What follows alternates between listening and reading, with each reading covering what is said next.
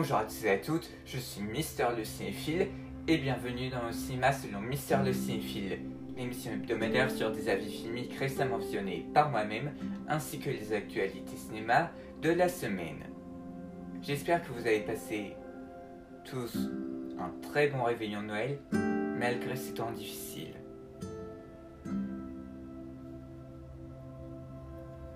Et pour commencer cette nouvelle émission, je vais vous parler du film L'effet papillon 2.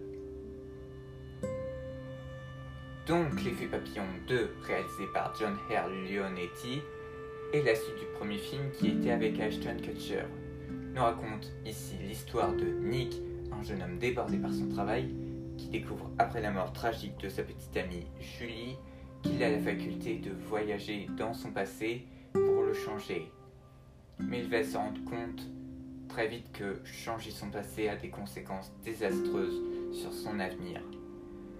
Pour commencer, L'effet papillon premier du nom est un film que j'aime énormément par son concept, son histoire et ses acteurs excellents, mais aussi pour ses différentes fins, en particulier la fin directeur Scott qui m'a bien traumatisé et qui, je vous l'avoue, j'ai eu beaucoup de mal à m'en remettre. Après le succès du premier film, les producteurs ont voulu profiter de son succès en faisant deux autres films. Et j'ai envie de vous dire que ça se voit que ce deuxième film a été fait uniquement par intérêt commercial. Parce que ce film est une horreur. Alors oui, Certes, on reprend certains éléments du premier film, mais en les rendant d'une manière inintéressante. Les paradoxes temporels et les réalités alternatives sont ennuyeuses dans ce film.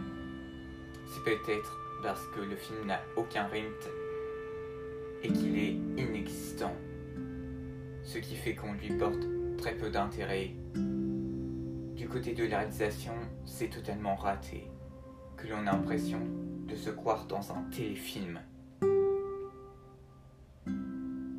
Niveau des acteurs, ils sont tous mauvais. Je ne pense pas avoir grand chose à dire de plus. En gros, L'effet papillon 2 est une suite absolument médiocre qui n'a aucun intérêt comparé au premier film.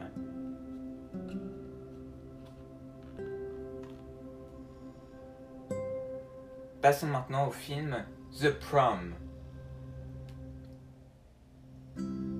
Alors, The Prom, réalisé par Ryan Murphy, qui est surtout connu pour être un créateur de séries très connu, que ce soit les séries Nip Tuck, Glee ou encore American Horror Story, raconte l'histoire d'une troupe d'artistes de Broadway qui décide, après l'échec du dernier spectacle de deux d'entre eux, de venir en aide à Emma, une lycéenne lesbienne habitant dans l'Indiana qui se voit privée de balles de promo suite à la décision des parents d'élèves de son lycée qui sont homophobes. Ainsi, la troupe fera tout pour gagner en popularité et aider Emma en lui organisant un bal où elle pourra enfin se dévoiler avec sa petite amie. Ce film-là m'a intrigué depuis quelques temps, par son casting, son réalisateur, surtout le fait que c'est une comédie musicale, puisque j'aime énormément les comédies musicales, car c'est un genre où je peux perdre facilement mon contrôle, et que à la fin de chacun de ces films, ça me rend heureux. Mais malheureusement, malgré mon amour pour ce genre, je n'ai pas aimé ce film. Même s'il assume son ambiance surexcessive, dans le film, c'est beaucoup trop glamour et joyeux comparé à d'autres comédies musicales qui sont certes surexcessives, mais qui n'en font pas trop non plus. On sent qu'il veut dire aux gens que malgré que l'année 2020 n'a pas été bonne, n'était peut-être pas aussi mauvais que ça. Mais personnellement, je n'ai pas réussi à aimer l'ambiance de ce film. Pour ce qui est des chansons, c'est inégal. Certaines sont bonnes, mais d'autres sont ridicules et ne fonctionnent pas du tout. C'est peut-être aussi dû à la mise en scène plate et basique du film. Acteurs, ils sont tous dans un surjeu constant, que ce soit des acteurs célèbres comme Meryl Streep, James Gordon ou encore Nicole Kidman, ils sont pas très bons. Car leurs personnages sont à tous beaucoup trop clichés. En conclusion, The Prom est un mauvais film qui avait un bon potentiel pour être une bonne comédie musicale, mais qui en fait énormément trop par rapport à d'autres de ce genre.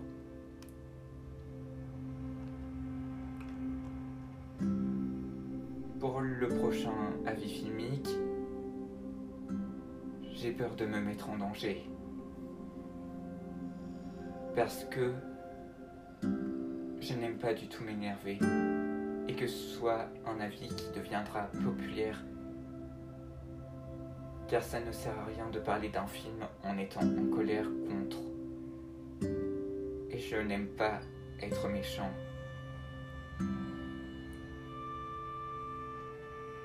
Mais je vais essayer de vous parler d'une manière calme et posée du film After chapitre 2. After chapitre 2 réalisé par Roger Campbell reprend quelque temps là où le premier film nous avait laissé, alors que Tessa tente d'oublier Hardin et de ce qu'il lui a fait. Elle décroche alors un stage dans une agence d'édition où elle fera la connaissance de Trevor, qui tombera amoureux d'elle. Dès lors, Hardin revient dans la vie de Tessa pour se racheter et l'empêcher d'être avec Trevor.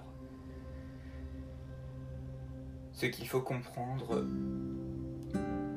c'est que je n'avais pas du tout aimé le premier film, que je trouvais vide dans tout ce qu'il était. Donc, vous comprenez bien que je n'avais pas spécialement envie de voir la suite. Mais quand l'une de mes cousines,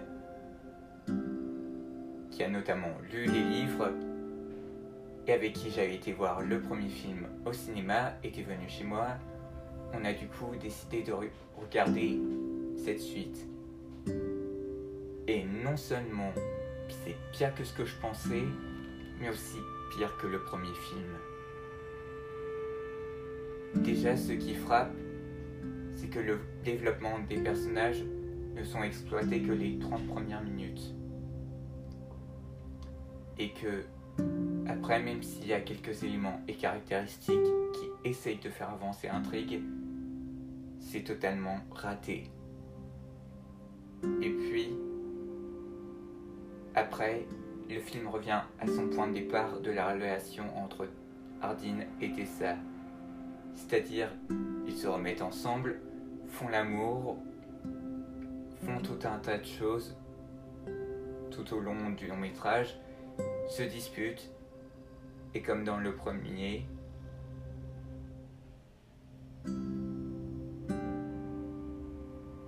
et à la fin, ils se réconcilient.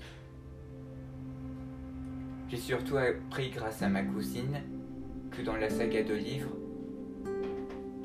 ce n'est quasiment que ça dans différentes villes et que ça se termine comme dans Twilight et 50 nuances degrés avec mariage et enfants. Pour ce qui est de la réalisation, c'est pareil que pour le premier. Elle est fade. C'est la même chose pour les acteurs qui ne sont toujours pas bons du tout. En bref, After chapitre 2 est une suite pire que son prédécesseur qui est tout aussi un vide abyssal.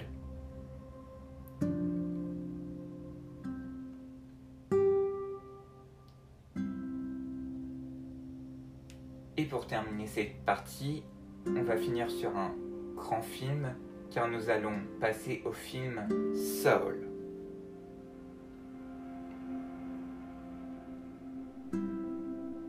Donc Soul réalisé par Peter Pete Doctor qui a notamment réalisé entre autres Monstre et compagnie, Vice Versa et Lao, ainsi que par Camp Powers et le nouveau film des studios Disney Pixar qui devait normalement au départ sortir, sortir au cinéma et qui après plusieurs reports est finalement arrivé sur la plateforme de SVOD Disney ⁇ Le film nous raconte l'histoire de Joe Gardner, un jazzman passionné qui alors qu'il vient d'obtenir le droit de jouer aux côtés d'une des stars du jazz, et que tous ses rêves se réalisent,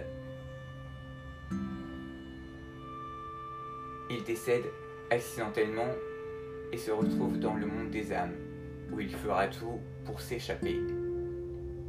Il fera la rencontre par erreur de 22, une âme, une âme qui ne voit aucun intérêt de vivre sur Terre, mais dès lors, Joe l'aidera à comprendre que la vie mérite d'être vécu jusqu'au bout.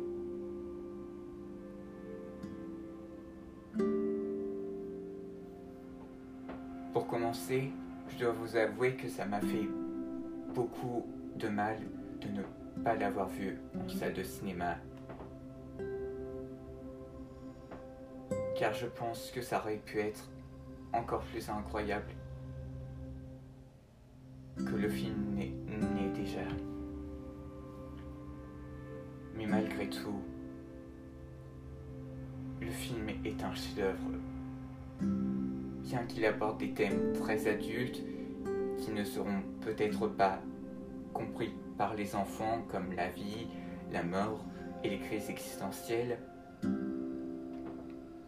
moi personnellement, ayant vécu des crises existentielles, j'ai été touché au plus profond de mon cœur et j'en ai été bouleversé et que le film donne envie de continuer à profiter de la vie, malgré que ce ne soit pas toujours rose. L'animation est une merveille. Elle mélange brillamment la 2D et la 3D, qui est bien faite. La réalisation, elle est géniale. Et au niveau des interprétations, on retrouve pour la VO Jamie Foxx et Tina Fey qui sont excellents et attachants. C'est un film à la fois triste, bouleversant et fort qui vous touchera en plein cœur et qui est un film extrêmement sensible en même temps. Pour conclure, Sol est un grand chef-d'œuvre, marquant et triste.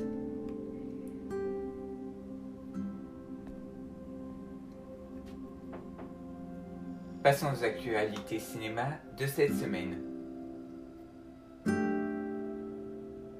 Mais pour le coup, il n'y a qu'une seule actualité cinéma concernant un rajout de casting cette semaine. Le chanteur du groupe U2, Bono, Pharrell Williams et Laetitia Wright ont rejoint le casting de la suite du film d'animation Tous en scène. Franchement et honnêtement, pour moi, c'est une nouvelle intéressante. Donc voilà, c'est la fin de cette émission du cinéma selon Mister le cinéphile. J'espère que ça vous a plu. N'hésitez pas à vous abonner et à me suivre sur Instagram et sur Sens Critique. Je vous dis à bientôt pour une nouvelle émission. À bientôt